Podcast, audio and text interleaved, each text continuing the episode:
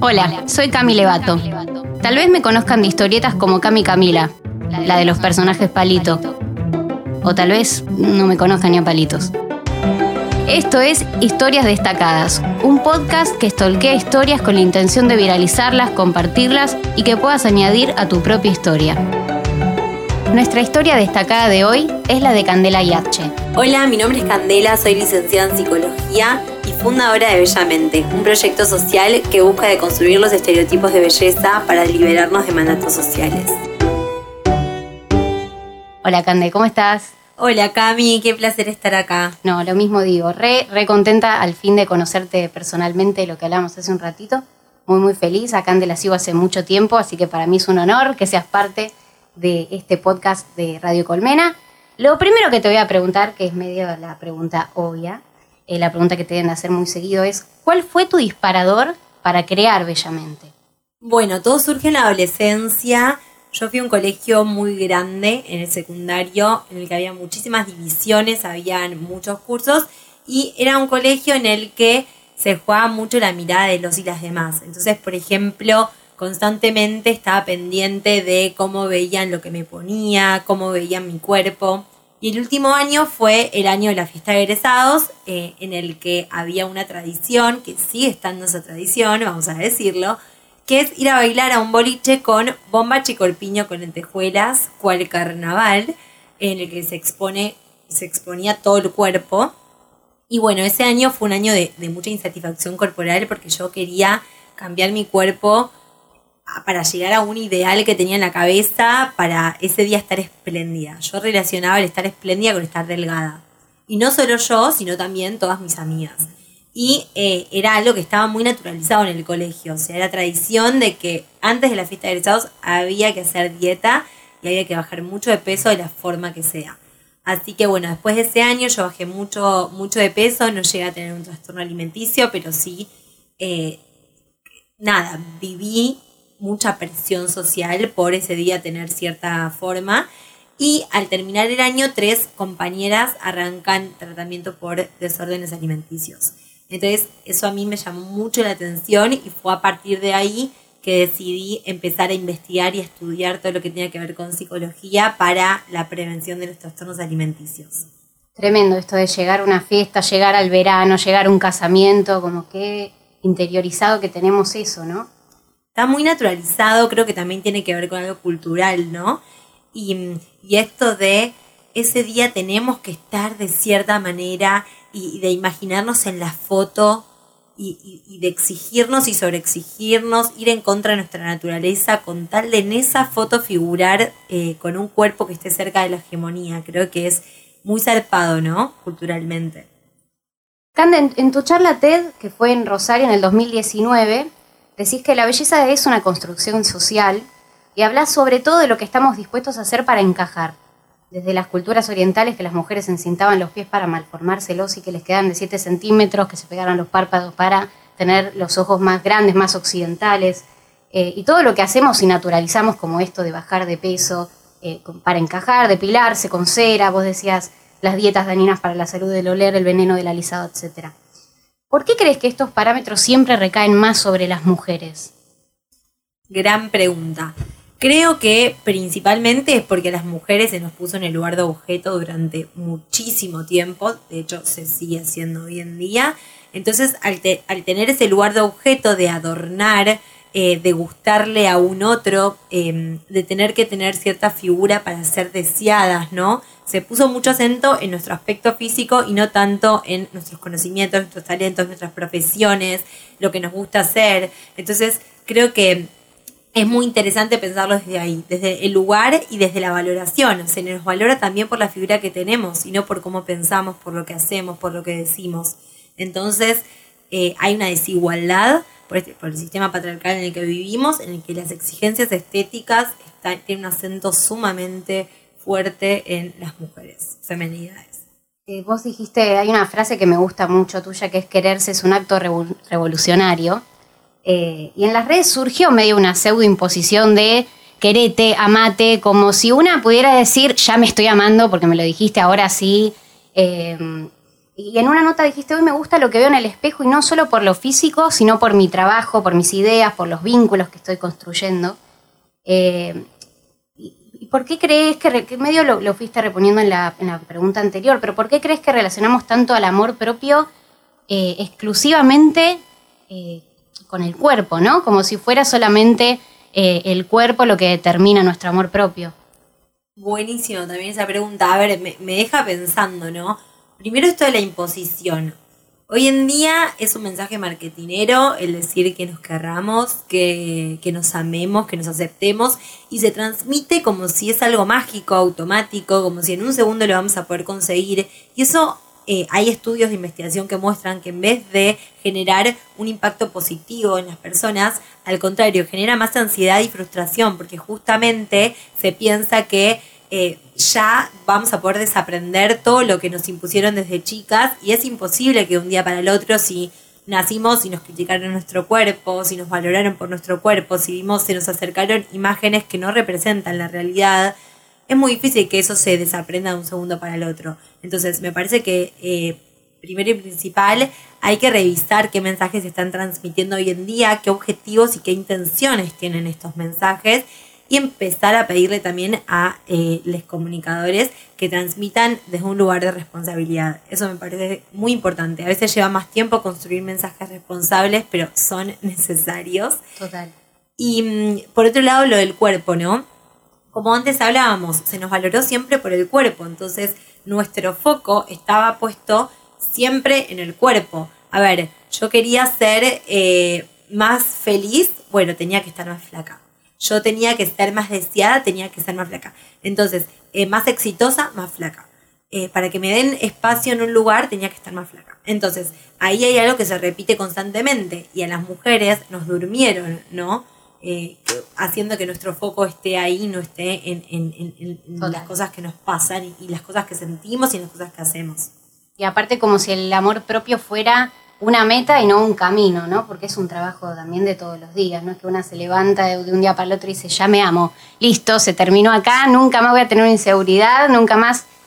Bueno, yo trabajo esto, eh, bueno, hace tres años que estoy en Instagram, pero antes eh, trabajaba en todo lo que tenía que ver con investigación, ya había arrancado, estuve también en el Hospital Borda, en, el, dispositivo de trastornos alimenticios y muy cerca de estas temáticas y trabajando y todo y mismo yo hoy en día cada tanto me agarra de que tengo una inseguridad con mi cuerpo. Entonces no hay que castigarse desde ese lugar, ¿no? Porque, a ver, nuestro contexto sigue rodeado de imágenes y de mensajes que siguen alimentando el estereotipo de belleza. No, no es que colabora mucho. Hay, hay un montón de cosas que están cambiando y está buenísimo, pero obviamente que no es de 0 a 100 y eh, que es un proceso.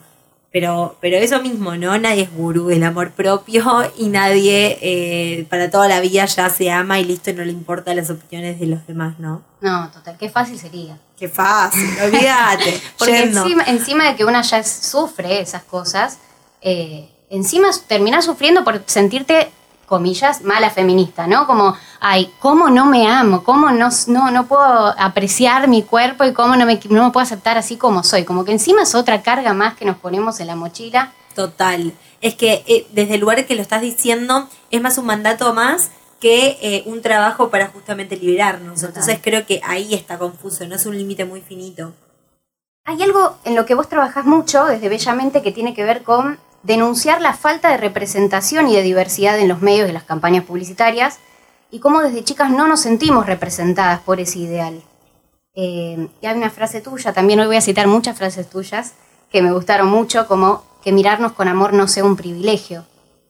¿Por qué es tan importante que las marcas y los medios muestren diversidad? Primero porque eh, hay una frase muy famosa que es que lo que no se ve no existe, ¿no? Si no nos sentimos representados con lo que vemos eh, en los medios, sentimos que nuestro cuerpo está mal, que algo tenemos que cambiar, ¿no? Y, también genera, hay, algo que a mí me gusta mucho decir, que es esto del copy-paste humano. Como copiar, pegar, copiar, pegar. No queremos ser todas, todos y todes iguales. ¿Qué Justamente, ¿qué embole sería? Imagínate si nos levantamos mañana, somos todos iguales. Yo, nada, no, no, o sea, siento que todo menos que me gustaría. Entonces digo, bueno, desde ese lugar, ¿cómo voy a poder expresar mi diversidad? Eh, lo que a mí me gusta, si constante, o lo que a mí me gusta o el cuerpo que tengo, ¿no? Por ejemplo, yo tengo la piel muy blanca. Todo el tiempo el comentario, que mate, que mate, que mate, bronceate, estás muy pálida, eh, no sé qué. Entonces digo, ¿cómo voy a poder eh, aceptar mi cuerpo si constantemente veo que la, lo, socialmente aceptado son esas imágenes que encajan en el ideal, ¿no? Entonces, ¿por qué es importante? Porque eso genera baja autoestima, tiene consecuencias negativas en la autoestima, en cómo nos vemos a nosotros mismos. Con los mismos ojos que vemos esas imágenes, después nos vemos al espejo y ahí empezamos a comparar. Ah, pará, yo no tengo eso. Ah, ah, pará, bueno, quiero cambiarme esto y esto. Em, entonces, ¿por qué, eh, nuevamente, por qué es importante? Porque nos genera mucha frustración y porque pensamos que constantemente tenemos que cambiar algo en nuestro cuerpo que está mal. Historias destacadas. Cami Camila estolquea historias para viralizarlas, compartirlas y que las puedas sumar a la tuya. Bellamente es un puente, un espacio de diálogo. Esto lo dijiste en la charla TED del 2019. Y esta otra frase no es tuya, sino que es de una seguidora tuya que te dijo, de mirar distinto no se vuelve. Eh, una frase hermosa. Y yo lo que te quería preguntar es, ¿Cómo es ese ida y vuelta que vos fuiste construyendo? Porque bellamente eh, no es una cuenta eh, direccional, ¿no? Es como constantemente un diálogo que vos estableces con tus seguidoras. Eh, y, cómo es ese diálogo? ¿Cómo te nutre a vos también, Cande, en tu vida y en tu trabajo? Siento que aprendo más que, que ellas, realmente aprendí un montón, sigo aprendiendo y me hizo crecer, me hace crecer cada comentario, cada crítica constructiva también. Eh, soy me encanta recibir críticas constructivas. No pienso que sea algo malo, siempre que sea con respeto y amor, bienvenido. Me parece que nadie sabe todo lo que te decía antes, nadie es gurú. Creerse que, que uno, viste, es gurú y que se expone su cuerpo y que quizás mostrarse con poca ropa en las redes ya es quererse. No, no estoy para nada de acuerdo. No quiero que, activemos desde ese lugar, ¿no? Em, esa frase de la señora que dijiste, la amo, que dice esto, ¿no? De mirar distinto no se vuelve. A veces a mí me pasa de que quizás estoy muy frustrada porque digo, uff, no sé, trabajamos muchísimo para que se empiece a ver diversidad en talles en tales marcas, pero vas al shopping y siguen siendo siempre los mismos talles, o los mensajes que se reproducen en los medios de comunicación, todo lo, todo lo, lo antibellamente, los mensajes que, son nocivos, y uno se siente frustrado cada tanto, ¿no? De decir, ¿cuánto trabajo para un lado, pero retrocedemos 5.000 pasos? Eh, y esos momentos que uno quizás quiere tirar todo, tirar la toalla, uno y dice, pero pará, yo no puedo cambiarme la mirada, porque ya está, ya, ya tengo una mirada que detecta esos estímulos negativos y, hay que repensarlos, desnaturalizarlos. Entonces, esa, esa frase creo que resume muchas veces lo que me pasa y lo que le pasa a un montón de personas, que, al principio es frustrante quizás estar en un cumpleaños y tener que frenar un comentario, em, pero bueno, es parte y, y creo que, que abrir la mirada está buenísimo. Cada uno de nosotros es influencer de su propio entorno. Como todo lo que reproducimos y escuchamos respecto a críticas sobre el cuerpo propio y ajeno genera cada vez más insatisfacción personal. Y Argentina es uno de los países del mundo que se encuentra dentro de los primeros puestos en trastornos alimenticios.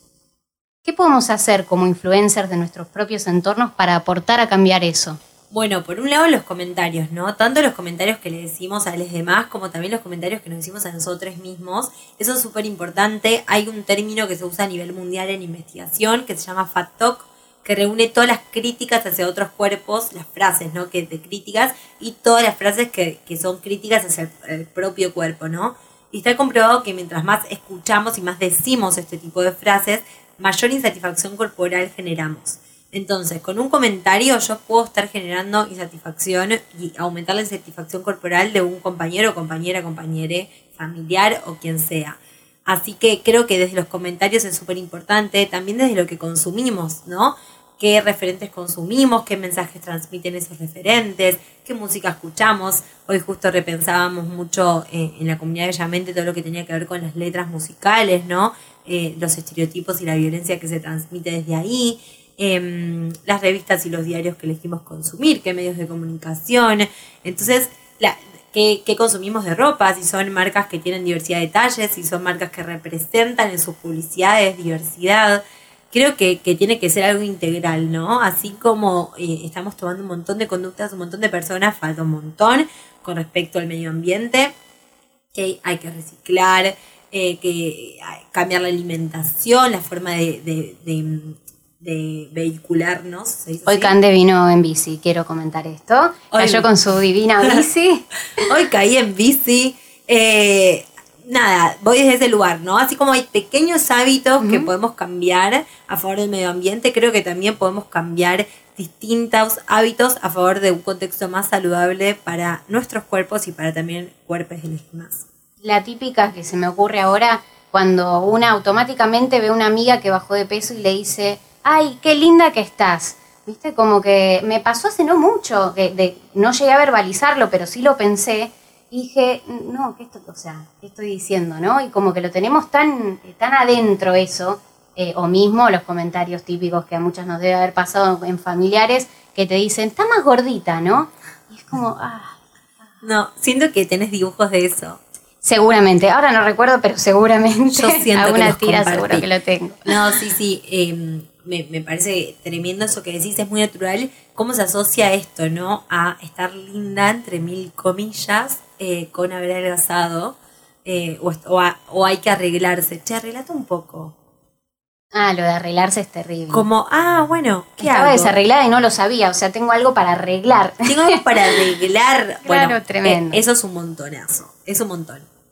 Pero bueno, creo que desde ahí, ¿no? Está bueno pensarlo. Son cosas muy chiquititas, muy cotidianas, muy naturalizadas. Y, y- y sobre todo en esta cultura, todas las frases que tenemos como está hecho un matambre, eh, no debería ponerse esas cosas, como está como, está como muy naturalizado. Entonces, poder tener un ojo crítico y una escucha crítica creo que, que está bueno. Sí, y dejar de opinar eh, sobre el cuerpo de otros, ¿no? Que también es algo que, que como sociedad lo tenemos también muy incorporado. Lo tenemos muy incorporado y yo creo que hoy en día en redes se está hablando mucho de no opinar sobre el cuerpo de otros, que está buenísimo. Pero lo mismo, al igual que la mate y el aceptate. No es que de un día para el otro uno va a dejar de criticar o de hacer comentarios del cuerpo de otro, porque es difícil, porque lo tenemos muy instalado. Entonces, nada, ya, aunque sea, si la próxima vez lo dijiste, pero sos consciente de que lo dijiste, nada, en un tiempito lo vas a poder cambiar, pero también entenderlo como un proceso. Y, y- y creo que está bueno también, ¿no? Eh, pensarlo desde ahí, porque si no es como, bueno, ya le dije una vez, bueno, me frustré, tiro todo. Historias destacadas es un podcast original de Colmena. Cande, una cuenta de Instagram del bien y un libro que te gustaría recomendar, además de tu novela Bellamente, que aprovecho a pasar el chivo. Eh, sé que tenés muchos, muchas amigues en Instagram.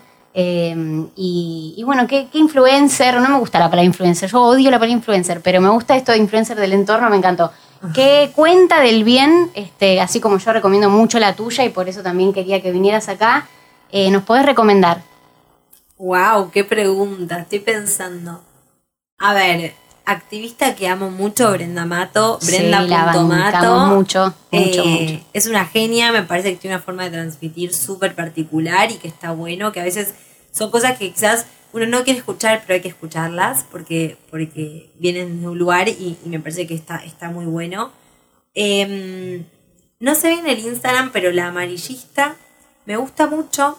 ¿La seguís? No, no, ya lo estoy siguiendo. Seguila. Lo que me gusta es que es, es una forma artística porque hace collage. Seguramente algún collage viste, son muy conocidos. Para mí están muy buenos porque te dejan pensando y como que con algo tan cortito te, te pega la cabeza. Me parece que, que está muy bueno. Esos cuentas de acá, siento que me estoy olvidando un montón. No importa, no importa. Pero, pero realmente siento que está, eh, esas dos cuentas ayudan, ayudan un montón. Historias destacadas. Estolqueamos las bios que nos gustan para hacerlas virales. Si tuvieras que elegir un momento o un proyecto de tu vida y ponerlo en una historia destacada, como la historia destacada de tu vida, ¿cuál sería? Un momento. Puede ser un momento, puede ser un proyecto. Em, wow. Ay, pondría dos, ¿puedo? Obvio. Uno, eh, hacemos desfiles con Bellamente Y hubo un desfile que fue increíble, que fue en el Centro Cultural Recoleta, un centro hermoso, que en la terraza habíamos hecho un festival que vinieron artistas, vinieron oradoras, oradores. Em, también la gente podía donar pelo, como que un montón de cosas que quiero que podamos volver a hacerlo. Y al final cerró con un desfile que fue increíble, que el desfile ya lo habíamos hecho en el Congreso, pero esta vez lo, hicimos ahí. Sumaron muchísimas chicas, muchísimas, y fue increíble. Es seguro. Me encantó. y la otra la charla TED. Sí, increíble. Fue, fue para mí como un antes y un después, creo que estuvo muy buena. Em, muchísima gente conoció bellamente a partir de ahí y a nivel personal creo también que, me ayudó mucho, me, me ayudó a dar un salto. Esto fue Historias Destacadas, un podcast original de Colmena. Conducción, Camille Bato. Producción, Lucas de Rossi. Edición, Charlie Escalante. Historias Destacadas, un podcast original de Colmena. www.radiocolmena.com Cultura en expansión.